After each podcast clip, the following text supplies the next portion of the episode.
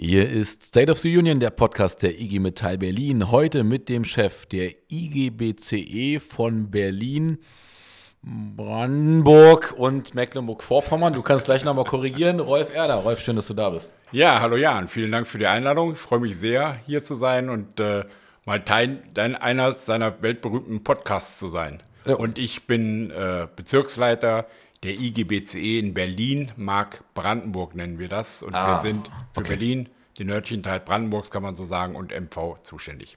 Und in, also im Süden wird es nochmal geteilt von Brandenburg sozusagen? Da, Im Süden gehört das zu dem Bezirk Lausitz, genau. Aha. Und, und äh, im, im, Norden, was hast du da noch? Bis wohin die Gebiet? Sag nochmal. Bis äh, ganz Mecklenburg-Vorpommern. Ganz Mecklenburg. Ganz Mecklenburg-Vorpommern gehört ja. mit zum Bezirk Berlin-Mark-Brandenburg, ja, genau. Der flächengrößte Bezirk übrigens der IGBC. Ja, ist ja. das so? Okay. Ja. Jetzt aber nicht der Mitgliederstärkste, aber der flächengrößte. Nicht der Mitgliederstärkste, sondern ja. der flächengrößte. Der Mitgliederstärkste ist äh, nach wie vor Ludwigshafen. Das heißt, äh, das gibt bei dir auch Betriebstermine, wo du einfach mal einen ganzen Tag unterwegs bist. Oder? Ja, in meinem Bereich, aber meine Kolleginnen und Kollegen haben durchaus schon mal äh, Termine, die, wo sie sehr weit fahren müssen. Und mhm. wir haben noch ein Außenbüro in Rostock. Mhm. Äh, dort sitzt auch ein Kollege, auch ein Rostocker Kollege, der da fest sitzt und von da oben den, den Norden sozusagen auch äh, be begleitet und betreut im Wesentlichen. Und äh, da bin ich dann ab und zu auch und das sind so 230 Kilometer halt von hier, gut zweieinhalb Autostunden, aber es gibt ja mittlerweile auch gute Bahnverbindungen dahin. Du schickst die Leute dann mit der Bahn nach da oben. Okay, alles gut. Ich habe äh, an die Region Mecklenburg-Vorpommern in der Frage mit der Bahn dahin kommen durchwachsene Erfahrungen gemacht. Nach Rostock geht es, glaube ich, ganz gut. Wenn du irgendwo dazwischen irgendwo hin ja, willst, dann musst du schon äh, gucken, gucken, wie das machst. Aber jetzt lass uns mal noch auseinandernehmen für unsere, du hast das ja treffend bemerkt, für unsere Millionen von Zuhörerinnen und Zuhörer, die, die hier äh, Woche für Woche einschalten. Du bist ja einer von vielen illustren Gästen, die wir hier schon begrüßen durften. Äh, und du bist in der Tat aber der erste, der von einer anderen Organisation, also von einer anderen Gewerkschaft kommt, und wir sprechen es jetzt nochmal aus, die äh, Industriegewerkschaft Bergbau, Chemie und Energie. Ja. So ist richtig? So ist richtig, aber wir nennen uns wirklich jetzt nur noch IGBCE, die Multibranchengewerkschaft. Also wir machen Aha. gar nicht mehr dieses Ausschreiben, machen wir nicht mehr, ja. sondern wir nennen uns jetzt wirklich IGBCE, die hm. Multibranchengewerkschaft, weil wir halt eine Menge Branchen äh, bei uns äh, äh vertreten. Ich habe es deswegen ausgesprochen, also A, um nochmal einzuordnen, wo kommt ihr eigentlich her? Also ihr habt ja, ja sozusagen mit den Worten Bergbau auf der alten Seite und Energie auf der, also ist ja so präsent wie noch nie, äh, quasi zwei Pfeiler, die sehr weit auseinander liegen, die ja auch nicht einfach sind in, in, in der Austarierung von Arbeits- und Lebensbedingungen ähm, und seid gleichzeitig aber äh, eigentlich so, so in wie nie weil die Frage der Energiewende natürlich entscheidend auch von deinen Kolleginnen und Kollegen in den Betrieben abhängt. deswegen wollte ich es einmal aussprechen. Lass uns nochmal kurz, wir reden darüber gleich, nochmal zurückkommen zur Struktur. Mittlerweile äh, kündige ich ja nicht mehr lange äh, meine Funktion an, habe ich früher auch Spaß gemacht, weil ich immer sagen wollte, ich bin in keinem Gartenverein. Wer bevollmächtigt da der IG Metall und Kassierer? Wir haben ein bisschen andere Struktur als ihr. Du bist Bezirksleiter. Und was heißt das genau? Du bist Chef dieser Region und bist da auch abschließend verantwortlich für Budgets, für personelle Einstellungen oder kannst, kannst du das mal so ein bisschen versuchen zu skizzieren? Also ich bin zuständig für, die, für das Budget. Also ich habe mit meinem Team haben wir ein Budget zur Verfügung. Mhm. Darüber hinaus haben wir sogenannte Ortsgruppen, sehr viel, um die 50, die zusätzlich mit Budgets ausgestattet sind und uns auch bei unserer Arbeit mit unterstützen, mhm. natürlich hier vor Ort. Und die Finanzhoheit liegt bei uns aber in der Zentrale und das heißt, alle Beiträge werden von der Zentrale eingenommen und mhm. dann bekommen wir äh, von der Zentrale sozusagen ein Budget, was ich mit meinem Team zur Verfügung habe. Was die personellen Strukturen betrifft, äh, ist es auch äh, eine starke Unterscheidung zur IG Metall. Äh, bei uns ist es so, dass ich in meiner Funktion als Bezirksleiter äh, von, der, von dem Bezirksvorstand gewählt werden muss. Das heißt also, der, ah. Geschäftsführender Hauptvorstand der IGBC hat das Vorschlagsrecht. Der sagt, wir schlagen den Rolf vor, wie mhm. sie das vor sieben Jahren gemacht haben hier in Berlin. Und dann muss der Bezirksvorstand darüber entscheiden. Und hat er einmal entschieden, hat er einmal mehrheitlich für mich gestimmt, dann bin ich da so lange in Funktion, bis ich entweder selber äh, wechsle oder bis Abruf, ich irgendwann mal ja. in Rente komme oder so. An, mhm. Abrufung in dem Sinne gibt es bei uns nicht. Mhm. Alle anderen Kolleginnen und Kollegen bei mir im Betrieb, äh, bei mir im, im Bezirk, also die Gewerkschaftssekretärinnen und die Teamassistentinnen dort, die werden über Hannover sozusagen von der Personalabteilung eingestellt Und natürlich habe ich da äh, Vorschlagsrecht und kann sagen, können wir die oder den Kollegen vorstellen. Ähm, aber am Ende die, die richtige Entscheidung dazu hm. fällt Hannover. Und dann gibt es noch diese Ebene Landesbezirksleiter. Die ja. haben eher so eine politische Koordinierungsfunktion oder wie, wie muss man die einordnen? Ja, die haben sozusagen äh, die Aufgabe, den, den, den Hauptvorstand in den Regionen zu vertreten. Also die IGBC hat eine Struktur mit mittlerweile 41 äh, Bezirken bundesweit, mhm. äh, so wie mein Bezirk Berlin-Mark-Brandenburg ist einer davon. Und es gibt acht Landesbezirke, mhm. Äh, die ziemlich identisch mit den Bundesländern sind, bis auf Nordrhein-Westfalen, weil das so groß ist und aus der alten Tradition heraus gibt es da noch zwei Landesbezirke. Hm. Und ansonsten sind es entweder einzelne Bunde oder zusammengefasste Bundesländer wie hier bei uns der Landesbezirk Nordost. Und der Landesbezirk Nordost äh, umfasst praktisch alle Bezirke, die hier im, im äh, Osten Deutschlands liegen, bis hm. auf Thüringen, den Bezirk Thüringen, der gehört äh, zu Hessen. Zum Landesbezirk Hessen. Und was heißt das, also in, in, der, Fun in der, Funktion, ähm, ist, ist, ist der Landesbezirksleiter dein Chef oder hat er eher so eine Kontrollfunktion oder hat er bestimmte Aufgaben, die du aber nicht hast? Oder wie, wie, muss, man, wie muss ich mir das vorstellen? Ja, das kannst du dir schon so vorstellen, dass der Landesbezirksleiter, in dem Fall hier mein Kollege Oliver Heinrich, ja. äh, dass er sozusagen mein Vorgesetzter ist. Aha. Also meine Führungskraft, also der führt zum Beispiel mit mir äh, mein Bewertungsgespräch und okay. äh, setzt sich auch mit mir über meine Arbeit äh, auseinander. Mhm. Äh, und äh, die Landesbezirksleiter bei uns oder Leiterinnen, die haben bei uns äh, auch die Tarifhoheit. Das heißt also, ah. alles, was mit Tarifvertrag zu tun hat, also wir haben hier bei mir im Bezirk Berlin-Mark-Brandenburg zum Beispiel 35 Haustarifverträge, die wir verhandeln. Aber die haben, tragen alle die Unterschrift von Oliver Heinrich. Das heißt also, der gibt uns die Freigabe, dass wir auch verhandeln dürfen. Und der äh, guckt auch mit uns inhaltlich am Ende drüber. Und der unterschreibt mit dem jeweilig verhandelnden Gewerkschaftssekretär, Sekretärin, unterschreibt er dann auch den Tarifvertrag. Mhm. Okay, aber ähm, wiederum deinen Beschäftigten gibt er keine Anweisung, sondern das machst du. Und er hat genau. wahrscheinlich auch nochmal eigene Beschäftigte, äh, genau. mit, mit denen er zusammenarbeitet. Und ihr sitzt hier in Berlin in einem Haus, ja, oder? Wir sitzen hier in Berlin in, glaube ich, ein sehr berühmten Haus mhm. äh, in der Inselstraße. Das äh, Haus ist mal äh, Ende der 20er Jahre von dem allgemeinen deutschen, damaligen Allgemeinen Deutschen Gewerkschaftsbund erbaut worden, mhm. von einem der berühmten Arch Berliner Architekten, von Max Taut. Und äh, in dem Haus sind 1933 äh, die Gewerkschafterinnen, also der Leipold, der damalige Vorsitzende des ADGB, von den Nationalsozialisten äh, verhaftet worden, abgeführt worden. Mhm. Und dann war es im Besitz der der äh, Nationalsozialisten, die haben sich das irgendwie einverleibt. Hm. Nach, der, nach dem Krieg äh, war der tatsächlich der FDGB, weil es ist ja Ostberlin, wo hm. wir da sitzen. Und nach der äh, Wende hat das sozusagen die IG Bergbau, eine unserer Vorläuferorganisationen, der Treuhand abgekauft und saniert. Und seitdem sitzen wir auch äh, schon immer mit in dem Haus drin. Also ein schönes Haus, ne? kann man Gut aushalten, ne? Das kann man sehr gut aushalten. Zum einen finde ich Wasser. als Gewerkschafter, zum einen als Gewerkschafter ist es, glaube ich, äh, hat es eine wirklich auch geschichtliche Bedeutung. Mhm. Also das, äh, also für mich, ich kann nicht ganz klar sagen, es macht emotional auch was mit mir, mhm. in so einem Haus mit so einer Geschichte zu sitzen. Aber es ist halt trotz der, der dass es in 20 Jahren gebaut worden ist, sehr funktional. Mhm. Und wir haben es äh, vor drei Jahren nochmal kräftig äh, durchsaniert, haben die Räume nochmal alle nochmal schicker gemacht, als sie schon waren. Mhm. Und von daher ist das wirklich hervorragend und äh, eine tolle Atmosphäre und natürlich auch eine tolle Lage da am Märkischen Museum, am historischen Hafen Berlins. Das ja. ist super.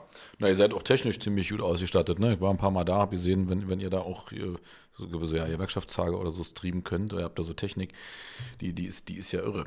Also da steht ihr uns in nichts nach. Okay, dann habe ich jetzt, äh, glaube ich, ganz gut einordnen können, deine Funktion, wo du da stehst. Ähm, wie viele Beschäftigte hast du im, in deinem Team, inklusive Rostock? In meinem Team inklusive, inklusive Rostock sind es zwölf. Zwölf Leute, also ja. inklusive Also äh, wir, sind, wir sind sechs politische Sekretärinnen. Ja. Äh, wir haben einen JV und Jugendreferenten dazu mhm. und wir haben fünf Teamassistentinnen. Okay, also ich hoffe, ich war jetzt in der Summe richtig. Ja, doch, stimmt. Bekommst du dann von deinen Beschäftigten gesagt, nachdem sie den Podcast gehört haben an der Stelle. Nein, zwölf ist richtig. So, Rolf, jetzt einmal noch kurz zu dir. Ja. Äh, hast du gesagt, vor sieben Jahren bist du Bezirksleiter, also als Bezirksleiter bestellt worden, oder also bestellt und gewählt, so beides, kann genau. man sagen. Ähm, äh, okay, aber jetzt äh, erzähl doch nochmal, äh, warum, äh, warum überhaupt? Was ist davor passiert? davor ist ganz viel schon passiert. Wo kommst du überhaupt her? Ja, geboren und aufgewachsen bin ich in Nordhessen. Ja. Äh, in so ungefähr 50 Kilometer südwestlich von Kassel, weil mhm. ich glaube, mit Kassel können die meisten noch geografisch was, ein bisschen was einfangen, einordnen. Ja. Und 50 Kilometer südwestlich bin ich äh, geboren und aufgewachsen auf dem Land. Ähm, und äh, habe dann nach, meiner, äh, nach meinem Realschulabschluss bei Continental mhm. Reifen, die haben bei uns in der Kreisstadt Korbach ein großes Werk schon immer gehabt, einen großen Standort, gibt es auch heute noch, äh, mit über 3000 Beschäftigten. Und da habe ich eine klassische Ausbildung zum Betriebsschlosser, nannte man das damals. Heute heißt, glaube ich, Industriemechaniker Fachrichtung Betriebstechnik gemacht. Und über den Weg bin ich dann auch zur Gewerkschaft gekommen, habe viel ehrenamtliche Arbeit gemacht und bin dann mit Mitte 20 äh, angesprochen worden, ob ich mir auch vorstellen könnte, eine hauptamtliche Karriere einzuschlagen. Und äh, ja, dann habe ich gedacht, probier das mal aus, ob das auch geht. Und das mache ich jetzt nun schon seit ja, 36 Jahren oder so. Also Seit 1987. nicht. Was, was ist da los? Also, du schwindelst uns an hier. Nee, alles gut. Und äh, wo hast du dann angefangen? Da, auch da unten quasi? Oder, also, Nein, ich bin dann, äh, habe dann, äh, hab als Trainee angefangen äh, oder Sekretär zur Ausbildung, kann man es auch nennen, mhm. dass die meisten besser verstehen. Äh, habe damals angefangen in Wuppertal, mhm. Äh, in der damaligen IG Chemie, das war noch zu IG Chemie Zeiten in der damaligen IG Chemieverwaltungsstelle in Wuppertal. Äh, ganz witzig übrigens, weil äh, es gibt einen historischen Bezug zwischen meiner Heimat, Waldeck, mhm. und Wuppertal, weil äh, irgendwann so Ende des 18. Jahrhunderts ist ja immer so, auf dem Dorf können ja nicht alle Bauernsöhne den Hof übernehmen. Und man mhm. kann ihn ja nicht immer zerteilen. Und dann sind zum Beginn der Industrialisierung ganz viele aus meiner Heimat nach Wuppertal gezogen, mhm. sodass es in Wuppertal und in Wuppertal Straße, äh, eine Waldecker Straße gab und so weiter. Und das war ganz witzig, äh, mhm. das äh, so da, da zu landen in diesem, in diesem Bezugsort. Und da habe ich halt meine gewerkschaftliche Karriere begonnen, war danach nochmal in Aachen unterwegs äh, und bin dann 1988 äh, in Wuppertal zurückgekommen, habe dort als Gewerkschaftssekretär gearbeitet und war dann 28 Jahre lang im ja, in Nordrhein, in unserem Landesbezirk Nordrhein ah, okay. unterwegs mit verschiedenen Stationen, wir sind damals in Vorbereitung der Fusion zur IGBCE ähm, zusammengefasst worden, Wuppertal und Düsseldorf mhm. als Einheiter zum Bezirk Düsseldorf heute. Und äh, von da aus bin ich dann nach 14 Jahren äh, als Gewerkschaftssekretär in verschiedenen Funktionen, auch als Jugendsekretär und so weiter, alles, was man so als junger Kerle dann macht in der Gewerkschaft, in der hauptamtlichen Funktion, bin ich dann zum ersten Mal Bezirksleiter geworden 2001 in dem damaligen Bezirk Bonn, der heute mhm. zu Köln gehört. Von da aus bin ich wieder zurückgewechselt nach Düsseldorf, wurde dann fünf Jahre, fünf Jahre lang durfte ich dann Bezirksleiter in Düsseldorf sein. Von Düsseldorf aus bin ich nochmal nach Leverkusen gewechselt. Mhm. Übrigens der flächenkleinste Bezirk der IGBCE. Ja, und danach hat es mich dann in die Ferne gezogen. Äh, das war 2015. Dann habe ich mitbekommen, dass es hier Change gab, dass hier Leute gewechselt sind, dass die Bezirksleiterstelle in Berlin frei wurde. Mhm. Mich hat Berlin und die ganze Region schon immer sehr interessiert, sehr gereizt. Und ich habe ja, bin jemand, der eigentlich die Wende sozusagen aus der Westperspektive, hm. ich sage immer so schön, am Fernsehen verfolgt hat. Ja. Und von daher, sage ich mal, war das für mich ein großer Reiz, da hier in diese Region zu kommen. Und äh, bin dann hergekommen und bin richtig tief hier eingetaucht. Und ich glaube, ich kann mir mittlerweile ein völlig anderes Bild über die ganzen Entwicklungen äh, hier, nicht nur in Berlin, sondern wirklich auch in äh, Ostdeutschland machen und habe da eine ganz, ganz andere Einschätzung, ganz andere Wahrnehmung als ich die vorher jemals hatte. Aber dann musst du jetzt ausführen, weil du sitzt natürlich hier mit dem Urberliner. Du weißt, wir haben es letztens besprochen, vor 2000 Jahren gründete ich diese Stadt. Nein, aber du sitzt mit einem Urberliner, der trotzdem in, in Köpenick geboren ist. Ähm, sag mal, was meinst du damit? Also du hast äh, ein anderes Bild gehabt von dem, wie es eigentlich bei uns äh, wirklich ist. Wie, ja, ich will nicht sagen ein anderes Bild. Ich hatte nicht so einen tiefen Einblick. Ich hatte nicht mhm. die Möglichkeit, ich hatte nicht so viel Kontakte mit Menschen, die sozusagen anders sozialisiert waren. Also Menschen, ja, okay. die in der DDR zum Beispiel äh, geboren und aufgewachsen sind. Mhm. Ja. Äh, ich hat, kannte Leute, natürlich sind ja ganz viele äh, Menschen auch aus dem Osten nach der Wende in den Westen gekommen, äh, habe dort auch viele kennengelernt, die in den Betrieben, die auch in den Betriebsräten auftauchten, logischerweise mhm. auch ihre ganzen Geschichten, spannenden mhm. Geschichten zu erzählen hatten. Aber das ist natürlich nicht so, wie wenn du äh, hier vor Ort bist, äh, in die Regionen reingehst, mit den Menschen in, die, in den Dialog gehst. Ähm, hab hier auch, ich war ungebunden hergekommen, habe äh, hier meine neue Liebe kennengelernt, oh, so würde ich sagen. Alles klar. Und mit wir sind mittlerweile verheiratet. Nein, mit einer Brandenburgerin. Äh, und dadurch habe ich halt auch nochmal auch noch völlig anderen, bin ich nochmal völlig anders eingetaucht, auch in familiäre Kreise und kenne halt, habe halt auch eine Menge Geschichten erfahren und weiß auch, warum viele Menschen so denken und so getaktet sind, mhm. wie sie das sind. Äh, und viele, die dann über das eine oder andere äh, überrascht sind oder über das eine oder andere Wahlergebnis überrascht sind, ähm, muss ich sagen, ist das bei mir anders, weil ich da schon einen anderen Blick mit darauf habe. Ich, damit will ich nicht sagen, dass ich ansatzweise das befürworte oder da, dafür mhm. bin, aber ich kann, es, ich kann es mir gut erklären, ich kann es gut nachvollziehen, wo die Dinge herkommen, wo meiner Auffassung nach auch die, die Chancen liegen, mit den Menschen zu reden und die mhm. äh, ja, einfach das zu thematisieren und äh, vielleicht in eine andere Bahn zu bringen. Ist aber ein schwieriger Prozess. Ja, es ist ein schwieriger Prozess, weil ja, äh, wenn man es von beiden Seiten äh, betrachtet, also äh, wenn du meine Podcasts gehört hast, weißt du, ich bin ja äh, eher der Gegner vom klassischen Jammer-Ossi. Also das ist was, was auch meine, ähm, meiner Mentalität ähm, äh, überhaupt nicht entspricht. Und gleichzeitig kann ich, also bin schon der Meinung, man muss auch schauen, dass man sich selber aus der Pfütze wieder auszieht. Und gleichzeitig ist natürlich der Osten schon an vielen Stellen auch einfach massiv vernachlässigt worden. Und sich jetzt zu wundern, äh, dass da so viel schiefgelaufen ist, ist manchmal schon absurd, wenn man sich das auch politisch nochmal anguckt. Ne? Also auch zum Beispiel in Berlin, wir sind ja hier wirklich privilegiert, keine Kita-Gebühren und so weiter. In Sachsen ist das bis heute gang und gäbe. Das sind nur so Kleinigkeiten, obwohl es ein Land ist, was einen der geringsten äh, Durchschnittslöhne überhaupt hat. Ähm, äh, und von daher, ähm, also mich wundert es auch nicht. Gleichzeitig ist es, wie du sagst, kann man es auch nicht hinnehmen. Und deswegen finde ich auch wiederum, kann man ja auch mal sagen, unsere Idee, dass wir auch, auch, in unserem Industriepapier, in allem, was wir da machen, auch von so einer gewissen Reindustrialisierung des Ostens sprechen, ist am Ende des Tages äh, in meinen Augen einer der wenigen Ansätze, die überhaupt erfolgsversprechend sind. Weil darum geht es am Ende, ne? dass die ein Leben in Würde führen können, dass die entsprechende Verdienste mhm. haben.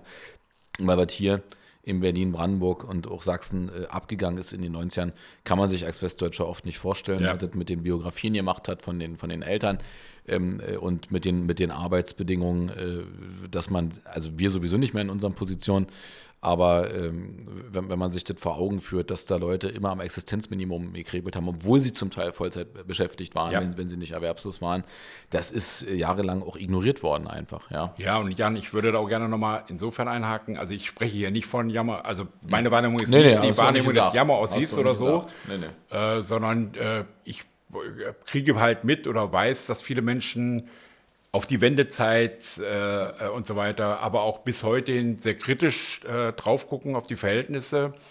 Äh, und das zu Recht. Und ich kann es gut nachvollziehen, weil viele Dinge, ne, wir haben ja immer noch auch Tarifbereiche, wo man immer noch sagen kann, da stellen wir fest, äh, da verdienen die Leute hier im Osten deutlich weniger als ja. im vergleichbaren Job im Westen und so weiter.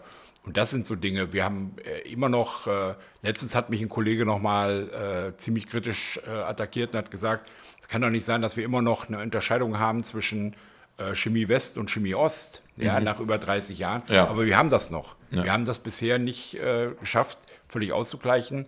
Und das liegt ja nicht an uns, liegt jetzt nicht an uns als Gewerkschaft, sondern es liegt ja auch an der anderen Seite, mit denen man die Dinge ja immer hinkriegen muss. Ja? Und das ist das, was ich meine. Was ich sagen will, ist, die, den kritischen Blick, den die Leute da drauf haben, ja, und warum vielleicht einzelne von ihnen auch resigniert sind oder verzweifelt sind oder, ne, das kann ich nachvollziehen, das kann ich mir erklären ja. und man weiß, wo das herkommt, ja? ja. Und da, das sind die Punkte, an denen wir ansetzen müssen, wo wir weiter dran konsequent arbeiten müssen, damit das anders wird. Du hast auch nicht Jammer Ossi gesagt, aber der Punkt ist, äh, äh, und der ist mir wiederum wichtig, ähm, ich habe an ein paar Stellen manchmal auch vermisst, dass man sich natürlich in ähm, als Ostdeutscher nicht nur immer benachteiligt fühlen kann und dann ist die Welt schlimm, sondern immer auch die Frage beantworten muss, was haben wir eigentlich getan, weil die Tarifbindung nach wie vor im Osten geringer ist als im Westen. Und das, was du sagst mit der Frage Angleichung von Arbeitszeit, das ist halt etwas, was du nur mit einer gewissen Stärke und Mehrheit hinbekommst. Und da ist mir einmal zu oft dann auch einfach nach, nach rübergeguckt worden im Westen, so nach dem Motto, macht ihr doch mal. Und äh, da bin ich eine andere Auffassung, ja, weil ich finde schon Hilfe zur Selbsthilfe ist ja auch der Anspruch, den wir haben im Organizing. Aber ansonsten klar, also ich, ich freue mich ja, wenn du da diesen, diesen dezidierten Blick hast und jetzt auch noch deine Liebe gefunden hast hier. Das, ähm, aber du, warst du mehrfach verheiratet oder ist das jetzt einfach, hast du erst ich so spät? Ich bin zu zweit mal Fahrrad. Das ist jetzt auch nichts Ungewöhnliches in der Karriere ja. eines Gewerkschafters. Das, das stimmt. das kommt schon, ja, weil äh, wir beide kennen das ja. Wir haben ja Arbeitsbedingungen und äh, ähm, wir sind engagierte Menschen und, äh, ne, äh, und deswegen ist natürlich klar, dass sowas äh, unter Umständen für Beziehungen schwer auszuhalten ja. ist und dann geht auch schon mal kaputt. Ja, und äh, das ist halt der Punkt, der im Leben halt dazugehört. Also ja, und deswegen bin ich 2015 hierher gekommen ja. Und war damals ungebunden.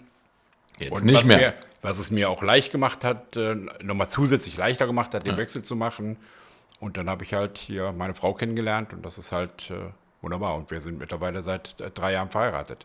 Und äh, aber ihr wohnt in Berlin oder auch? Wir wohnen in Berlin Mitte. Wir wohnen. Ach, okay. Wir sind äh, insofern ganz glückliche Berliner. Berliner darf ich ja nicht sagen, weil Doch. ich bin ja nur zugereist. Nö. Also ich bin glücklich Passt. zugereister Berliner und ja. wir wohnen tatsächlich nur 300 Meter von dem äh, Büro weg. Echt? Da kannst das, du ja dann immer noch zu Hause Mittag essen. Da kannst du zu Hause Mittag essen. Du kannst, ich sage immer so schön, äh, man kann in Schlappen zur Arbeit gehen. Ja. Nein, aber äh, die, die, Qualität dabei ist ja die, dass du äh, ganz viel Lebenszeit sparst für Weg hin und zurück zur Arbeit. Und ja. Äh, äh, ich sag mal, man muss ja nicht in einer ländlichen Region wohnen, um weite Anfahrtswege zur Arbeit zu haben. Man kann ja auch hier in Berlin in richtig, Berlin. Ja. richtig weite Wege haben und ja. die, die lange dauern und so weiter. Und das ist natürlich meistens Zeit, die ja auch viel Zeit kostet, viel Nerven kostet auch im Berliner Verkehr an sich, egal wie äh, unterwegs weiß. zu sein. Ich kenne das. ja, und deswegen ist das, äh, weiß ich das jetzt zu schätzen, dass wir das Glück hatten, da in unmittelbarer Nähe eine Wohnung zu finden, äh, die bezahlbar ist, was ja mhm. heute in Berlin auch schon eine Herausforderung ist, aber sicherlich für manche andere Menschen wie für uns noch viel herausfordernder, mhm. ja, wie wir ja auch wissen und lernen. Ja, das ist schon, das ist schon toll. Und deswegen, und ich fühle mich halt wohl in Berlin Mitte und es ist halt wunderbar. Man kann halt fußläufig ganz viele tolle Orte in ja. dieser Stadt erreichen. Ja, du machst, also du, du wohnst da, wo andere dann Urlaub machen, ne? die von, von weit her kommen und, und, sich die, und sich die Stadt ja, ergründen. Ein bisschen ist das ja so, ne? Nee, also wir halten fest, äh, Rolf ist nicht mehr zu haben. Wir halten fest, äh, hast du Kinder?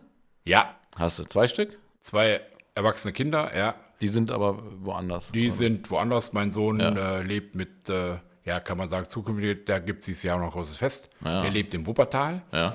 Äh, und äh, meine Tochter lebt in Braunschweig. Mhm. Äh, und meine Tochter hat mich letztes Jahr auch äh, beglückt mit einer Enkeltochter. Ja, das, ja. Also ich bin jetzt auch Großvater und ja. das ist natürlich auch nochmal eine neue Stufe, auch eine schöne emotionale Stufe und so weiter freue ich mich schon sehr. Aber äh, Kinder waren schon toll, äh, Enkel ist noch einfach nochmal anders, aber. Ist nochmal anders, aber auch klasse, ja. Eine schöne Bereicherung, das ist gut. Ja.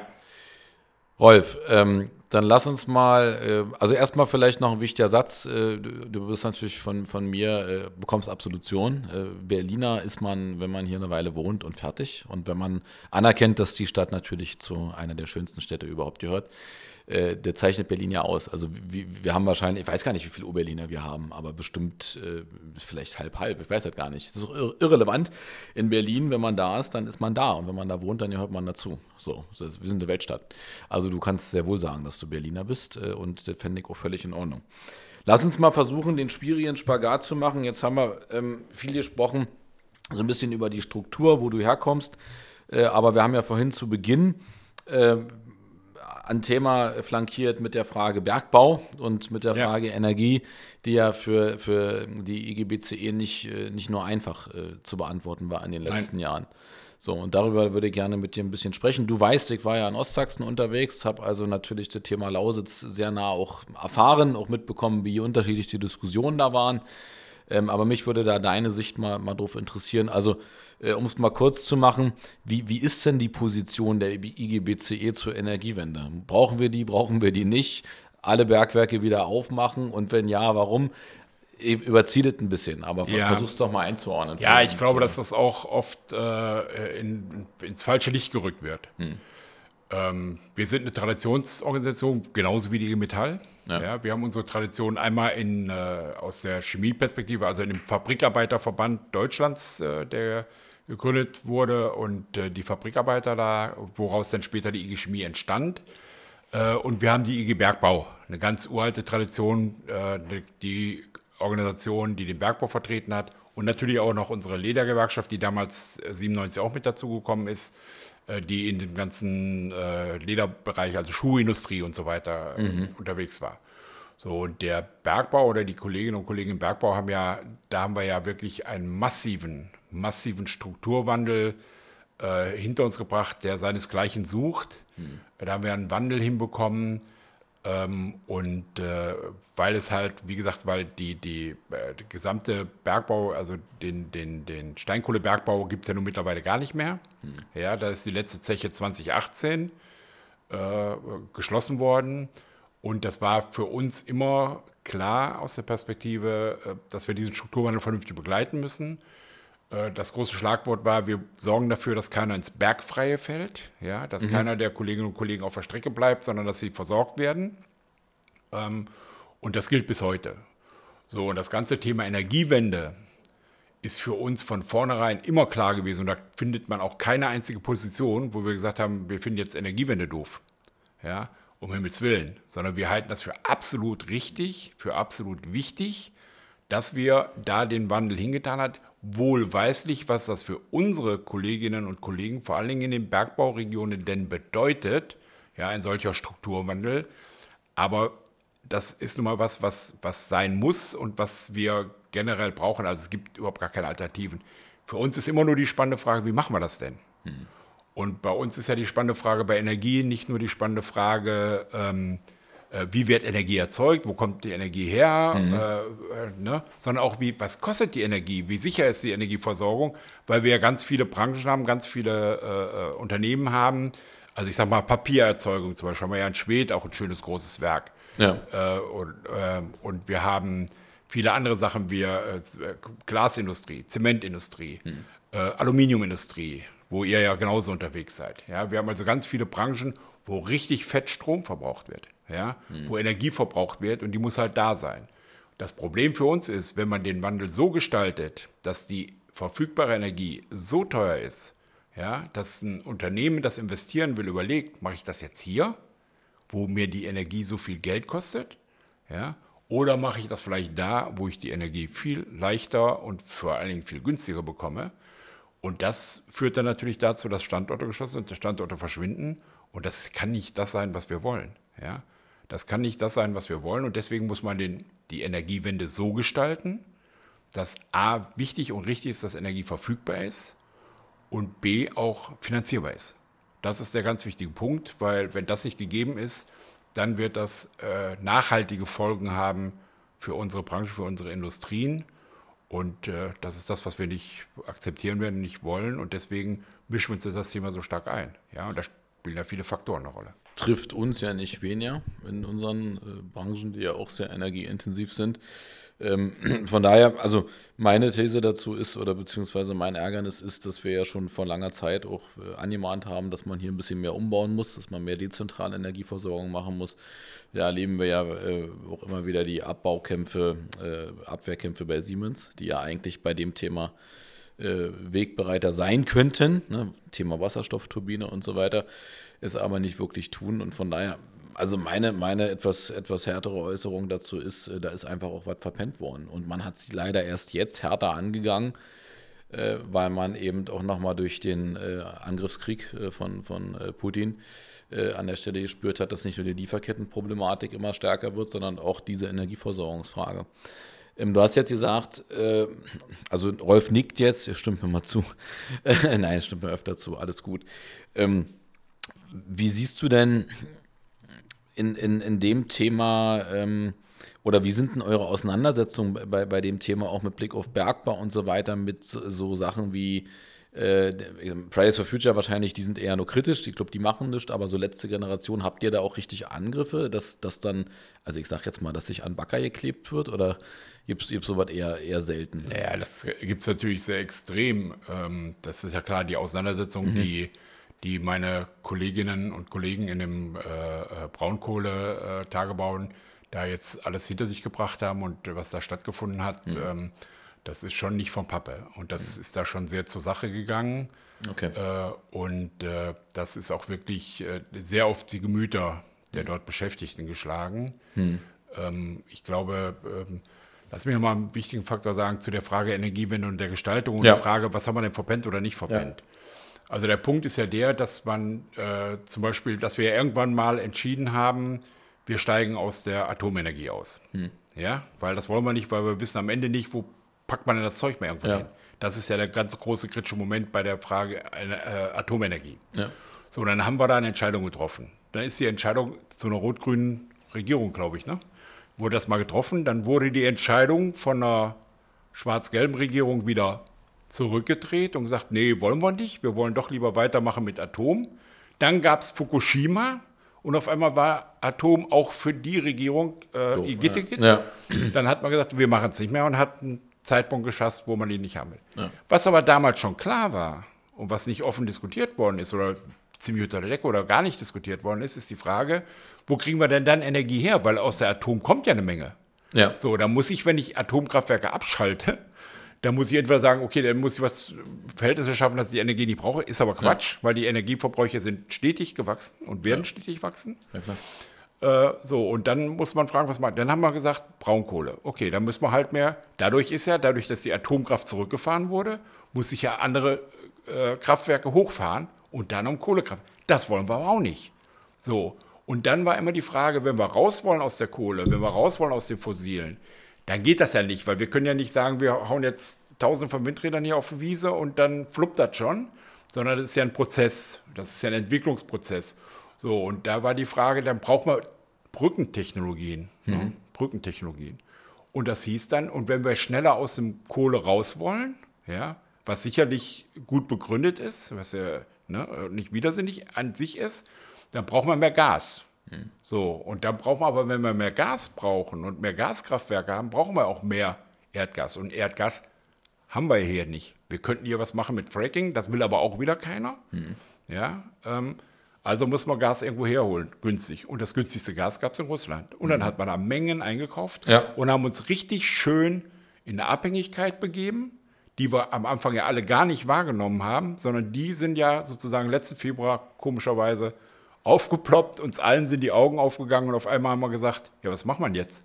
Ja, und wir sind bei der Gasgeschichte ja wirklich in großen Sorgen gewesen, was heißt denn das, wenn jetzt gar kein Gas mehr kommt? Mhm. Ja, und wie können wir das geregelt? Und da haben wir ja, da hat ja die Regierung eigentlich eine ganze Menge hingekriegt.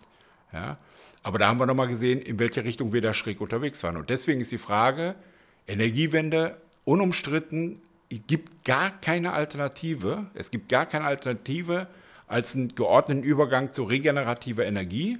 Das ist außer der Diskussion auch für die IGBCE, ganz klipp und klar. Die Frage ist nur, wie macht man das und wie kommen wir dahin? Hm. Du, also, gut, dass du das nochmal länger ausgeführt hast. Du hast natürlich nochmal wahrscheinlich einen viel dezidierteren Blick darauf, weil das ja euer, Kern, äh, ja. euer Kerngeschäft ist. Und äh, klar, äh, die Abhängigkeitsfrage, die ist, die ist irre, wenn man sich überlegt, dass da auch die Augen vor verschlossen wurden. Äh, gleichzeitig die Debatte jetzt auch, alles schlimm, alles wird teurer. Und äh, man hat es ja auch jahrelang in Kauf genommen, dass man zu einem günstigen Preis ähm, äh, dann aber auch zum Teil jetzt, könnte man ja fast sagen, vielleicht auch Blut an den Pfoten hat, werden, werden wir nie erfahren ähm, weil dafür sind wir äh, zum Glück hoffentlich äh, zu weit weg von diesem Krieg. Trotzdem betrifft er uns jeden Tag. Wir, jeden Tag. wir, spüren, wir spüren die Auswirkungen. Ähm, nein, also ich, ich, teile das alles, was du sagst. Ähm, mich würde mal interessieren trotzdem nochmal, weil wir da ja auch eine Diskussion haben. Also wir, würde ich mal sagen, als IG Metall und als IG BCE sind in der Frage sehr progressiv unterwegs. Also wir, du wirst auch von uns nirgendwo lesen, dass wir die Energiewende verhindern wollen, überhaupt nicht, sondern unsere Position ist ja die zu sagen, Leute, aber denkt dran, man kann die Industrie nicht einfach abschalten und wieder anschalten, das geht nicht, äh, sondern es braucht irgendetwas äh, dazwischen. Ähm, und vor allem, und das ist das, was mich manchmal irritiert dann an, an bestimmten Bewegungen, will da niemand kritisieren, sondern, also ich habe natürlich eine persönliche Haltung zu der Frage, ob Straßenfestkleben richtig ist. Ähm, ähm, aber ich habe da manchmal den Eindruck, dass, dass das auch so eine sehr wohlstandsgeführte Debatte ist, die du nicht führen würdest. Also wenn, kommen wir wieder zum Kreis zurück, wenn ich mich an meine Jugend erinnere, ähm, dann war meine Politisierung vor allem, äh, wir kriegen einen Job, äh, wir kriegen einen Job, der nicht total beschissen bezahlt ist. Ähm, und wie muss ich nicht 100 Bewerbungen schreiben, sondern vielleicht nur, 5, nur, 5, also, ne, nur 50 oder so. Ähm, und dazu kam noch, dass wir Anfang der 2000er in Berlin-Brandenburg noch ein Lohngefälle hatten mit Blick auf Westdeutschland, was irre war. Also, ja. wir äh, zum Teil so weit weg waren wie, wie nur irgendwas. Aber gut, wenn man hier bleiben wollte, musste man das in Kauf nehmen, sonst musste man, wie damals üblich war, eben nach Bayern oder nach Baden-Württemberg runtergehen. Und jetzt scheint sich ja da ein bisschen was ähm, gedreht zu haben und äh, ich habe da manchmal so ein bisschen die These, dass, also ich finde es ja erstmal gut, wenn, wenn man sich politisch aktiviert und, und, und bewegt, aber manchmal den Eindruck, ist auch in Teilen auch eine Wohlstandsdebatte, die von Leuten kommt, wo offensichtlich da auch die Zeit für da ist. Das ist erstmal gut für sie, ich will da ja nicht neidisch werden.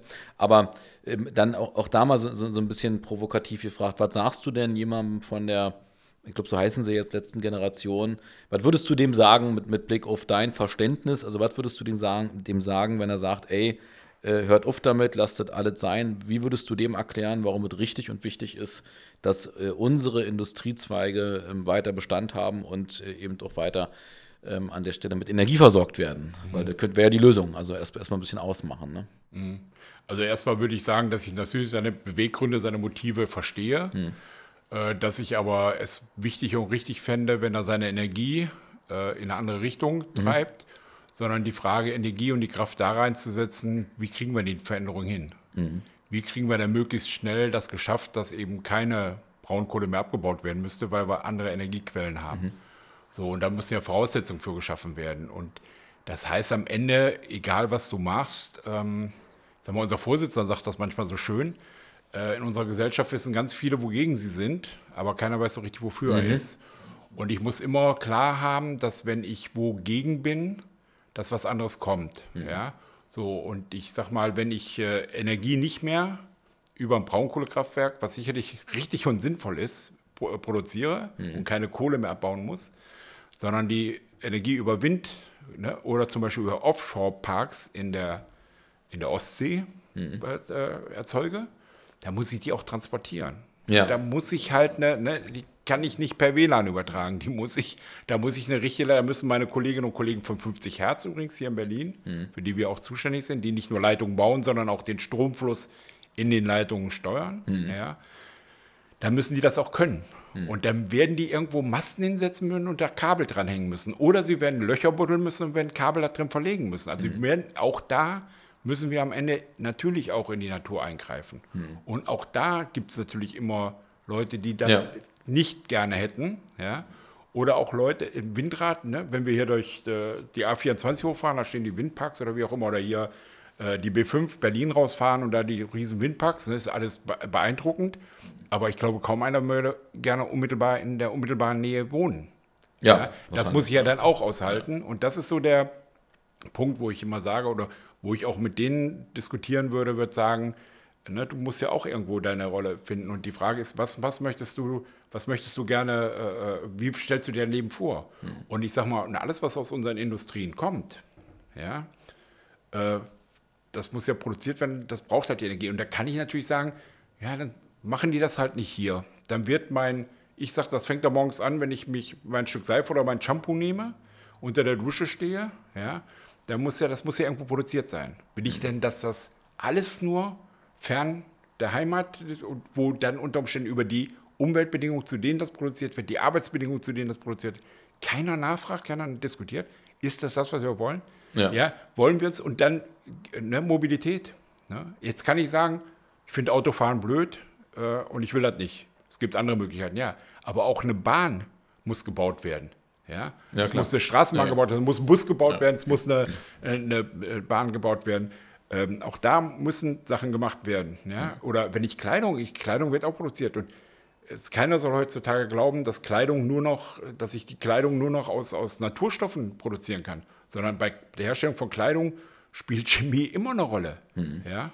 So, und das sind alles Dinge, also, die, jede, also jeder soll einfach nochmal gucken, von morgens bis abends, was er, wo er Dinge mhm. verbraucht und Dinge hat, die aus der Industrie kommen. Ja? Und da glaube ich, da würde ich gerne mit den jungen Menschen darüber diskutieren, ob ihnen das auch immer bewusst ist und immer klar ist, dass mhm. die Dinge, die sie tagtäglich für ihr ganz normales Leben brauchen, an die wir uns alle als Gesellschaft gewöhnt haben, wo die dann wirklich herkommen und wie die hergestellt werden sollen und ob man da nicht bestimmte Dinge dann halt auch einfach in Kauf nehmen muss mhm. ja, oder akzeptieren muss, dass sie so sind, wie sie sind. Ja. Oder eine viel breitere Debatte führen muss, eben auch über die Frage von Arbeitsbedingungen. Ne? Weil wenn wir sagen, ja. die Sachen kommen von woanders, ja. äh, dann ist ja nicht nur eine Energiefrage, sondern auch eine Frage von, ähm, klebt da vielleicht an den Klamotten auch Blut, äh, wissen wir ja. Ja. Ähm, Nee, also ich finde ich find das eine, eine spannende Sichtweise, weil wenn ich da auch so über unsere Industrien nachdenke, dann ist es ja in der Tat so, da wird ja auch viel, ne? also eine Bahn muss gebaut werden, der Zug muss gebaut werden, die Trasse muss gebaut werden. Ähm, das ist so. Also ich würde mir halt manchmal einfach wünschen, dass man auch, ähm, auch wirklich schärfer äh, versucht, ähm, um, um Mehrheiten zu werben. Also wirklich, aber auch politisch, weil wenn wir äh, bundesweit, also ich sag mal, wenn nicht alle eins zu eins so wollen würden, dann hätten wir 60 Prozent Wahlergebnis bei den Grünen oder bei der Umweltpartei oder wenn es sowas gibt, weiß ich gar nicht. Ist ja nun mal nicht der Fall. Ähm, also muss man, glaube ich, da, dafür streiten. Das ist ja auch, was wir machen als Gewerkschaften, dass wir uns für die Dinge dann auch einsetzen. Und mich ärgert einfach, also ich finde den Dialog, finde auch toll, wie du das darstellst. Mich ärgert an ein paar Stellen einfach nur so, so Sachen. Also ich hatte auch Lust mal auf ein Streitgespräch mit der letzten Generation. Ähm, äh, erstens, sie werden natürlich nicht die letzte Generation sein. Zweitens finde ich, man muss auch aufpassen, dass sich diese apokalyptischen Szenarien, die nutzen sich irgendwann ab. Ähm, ich lege auch mehr Wert darauf zu sagen, wir müssen mal überlegen, was wir tun wollen. Also wofür stehen wir eigentlich? Was, können wir? Wir machen es ja konkret jeden Tag, die Transformation, die wir in der Industrie vorantreiben. Und im Übrigen, auch oft gegen das Kapital. Das darf ich mal sagen. Also ist ja, ja nicht so, dass die sofort erkennen, ah gut, jetzt machen Nein. wir die Transformation. ähm, ist ja ein sehr, also ich kann da wirklich mit gutem Gewissen auch in den Spiegel gucken und sagen, für, für, die, für die IG Metall, wir, wir, wir geben da, da, geben Gas kann man jetzt nicht sagen, wir geben Wasserstoff, äh, wir geben Solarenergie jeden Tag dafür, dass diese Transformation passiert. Und sie verbessert dann nachhaltig am Ende. Klima, weil ja wiederum die Frage, auf welche Produkte wir verzichten wollen, fängt ja beim Smartphone an, äh, hört, also Auto, ich glaube auch nicht, dass wir Autos in, in, äh, wir werden auch Autos in 30 Jahren nicht abschaffen, wir werden immer Individualverkehr haben, der wird sauberer werden, aber auch da müssen wir ja auch gesamtheitlich drauf gucken. Und ich glaube, diese Diskussion muss man führen und man muss aufpassen, das ist, soweit mich so ein bisschen bewegt, ich meine, du weißt ja, ich bin ja da sehr, sehr aktiv äh, in, in dem Segment und äh, mir liegt ja wirklich am Herzen, auch diese Energiewende herbeizuführen. Und ich habe da manchmal einfach ein bisschen befürchtet, dass ich denke, es ist gut, aktivistisch unterwegs zu sein, aber es gibt auch so einen Punkt, wo man dann, glaube ich, auch Leute verliert, die dann sagen, was, was passiert hier eigentlich? Und da geht es mir nicht um die Bewertung von, von Methoden, weil es Quatsch äh, von Straßenblockaden bis sonst wohin, das haben wir auch alle schon gemacht, ziviler Ungehorsam gehört auch dazu. Das ist nicht der Punkt, aber ich glaube, die Lage ist äh, viel ernster. Sie ist nicht so ernst, dass man apokalyptische Szenarien malen muss äh, und ja. sagen muss, wir sind jetzt die Letzten, die es noch ändern können. Aber wir müssen es halt wirklich angehen, weil wir spüren es ja. Wir haben die Sommer erlebt, die letzten. Hier Berlin-Brandenburg war zum Teil irre nicht mehr aushaltbar.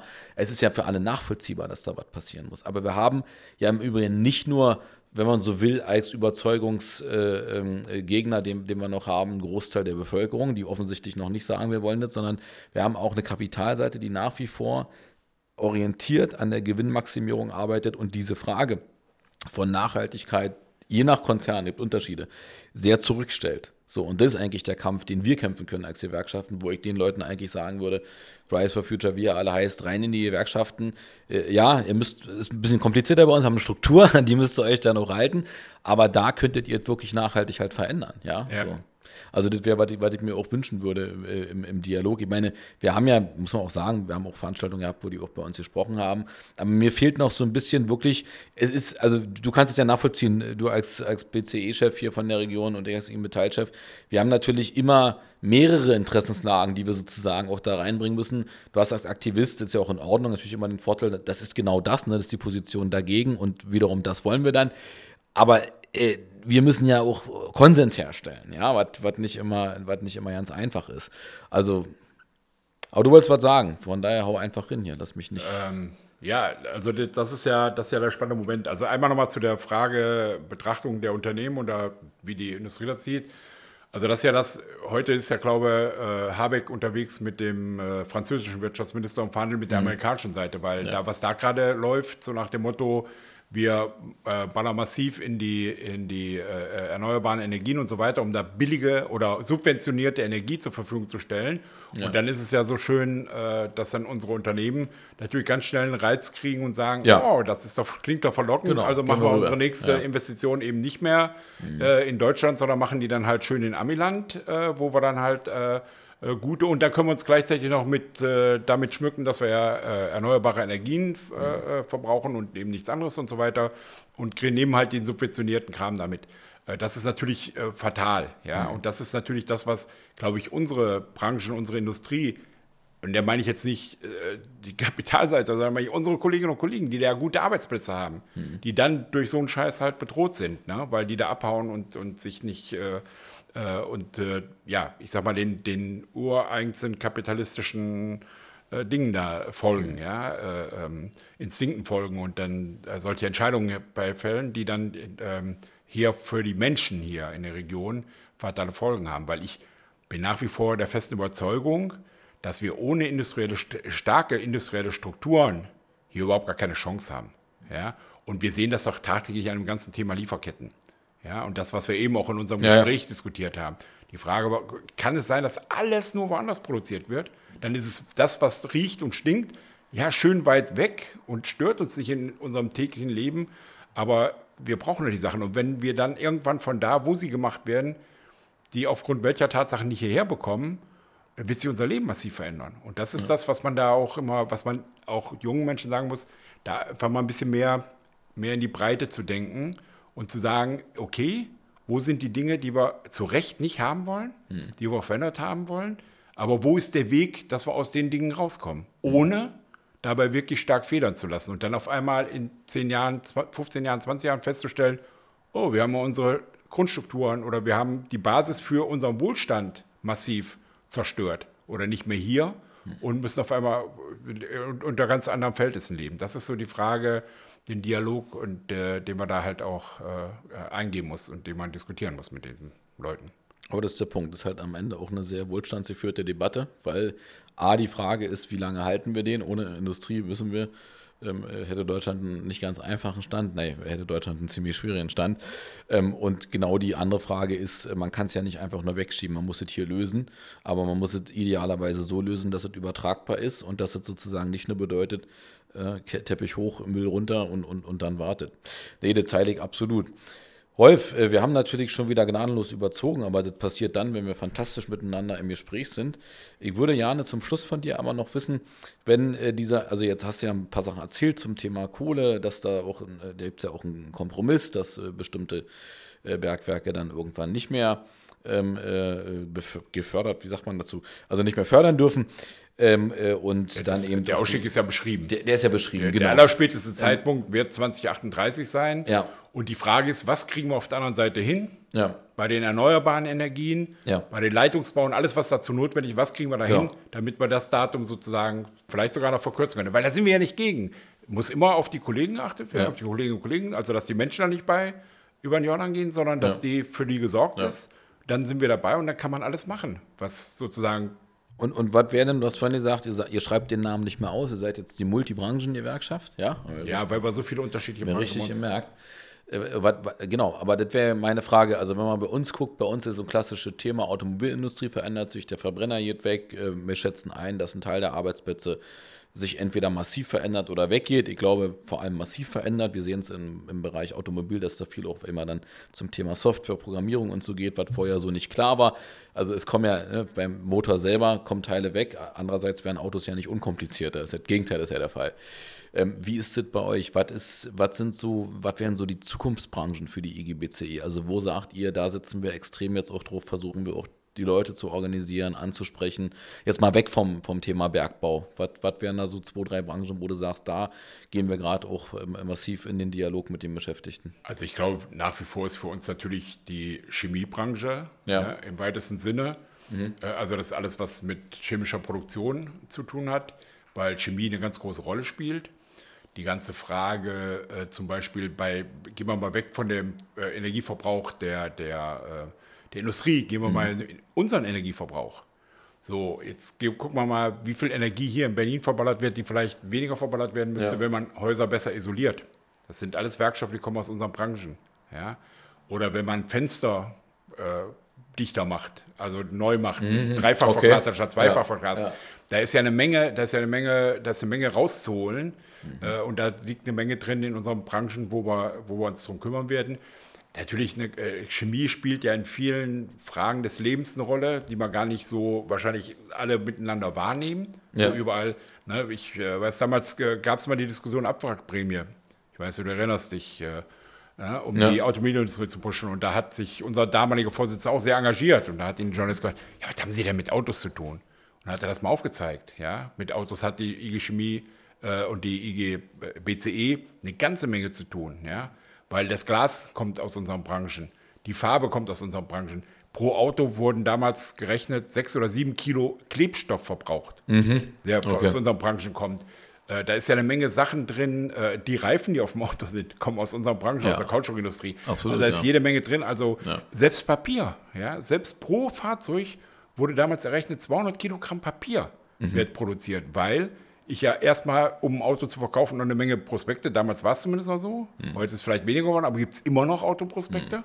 Ja, bis hin zu Verpackungsmaterial im Zuge der Teile, die hier geliefert werden. Also da steckt schon eine Menge, da steckt schon eine Menge Stoff auch drin aus der, aus der Chemie, aus unserer, aus unserer Branche. Also da sind ganz viele Sachen äh, dabei. Die, und dann ganz wesentlicher Bran Bereich unserer Branche ist natürlich die ganze Pharmaindustrie. Mhm.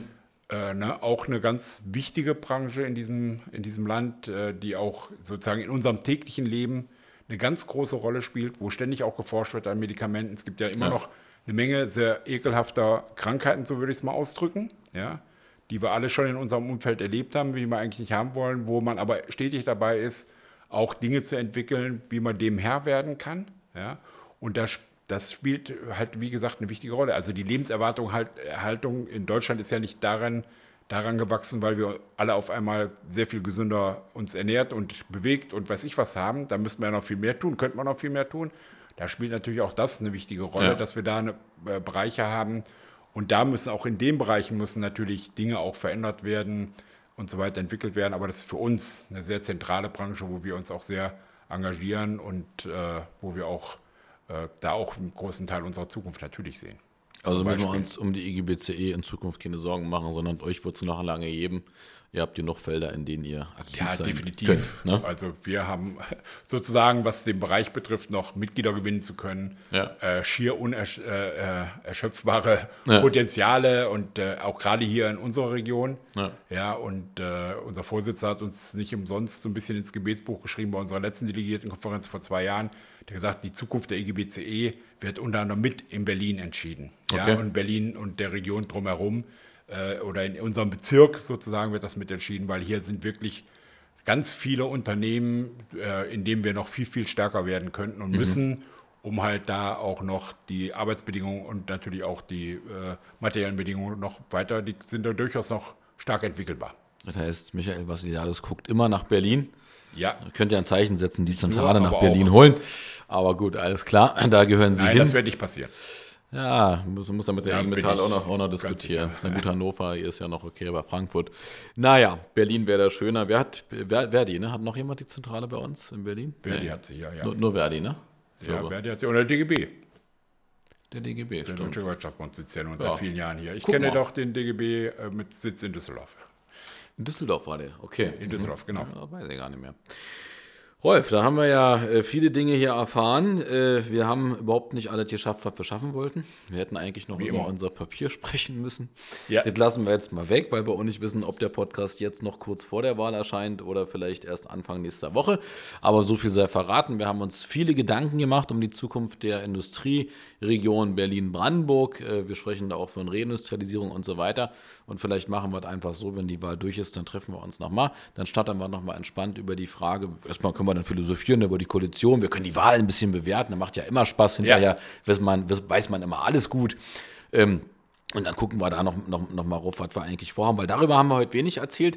Aber ich glaube, es war jetzt auch erstmal gut zu erfahren äh, für unsere, also wir sind jetzt nicht nur Metaller, die hier zuhören, äh, Podcast-Hörer, was macht ihr eigentlich? Ne? So, also ist ja doch immer erstmal so ein Phänomen, IGBCE, was steckt dahinter? Du hast das jetzt sehr breit erklärt und ich finde auch sehr, sehr anschaulich. Ich freue mich sehr, dass du diese Stadt so lieb hast, dass du hier auch deine große Liebe gefunden hast. Das heißt, du bleibst uns noch lange erhalten und wir werden weiter in einer intensiven Kooperation zusammenarbeiten für die Region und ich nehme das gerne in den Mund für die Hauptstadt-Metropolregion Berlin. Brandenburg, Brandenburg genau. gehört dazu. Das können wir natürlich nicht wegpacken. Es gibt noch viel zu bewegen, Jan, und wir, wir beide werden da einen großen Anteil haben. Absolut. Ja, uns, wird hier, uns wird hier nicht langweilig. Nein, Rolf, definitiv nicht, Gott sei Dank. Ich danke dir recht herzlich. Das war State of the Union, der Podcast der IG Metall Berlin mit Rolf Erler, dem Bezirksleiter der Region Berlin-Markt-Brandenburg. Ich hoffe, ich habe es richtig wiedergegeben. Völlig korrekt. Völlig korrekt. Alles klar. So, bis zum nächsten Mal. Haut rein, bleibt artig. Ciao.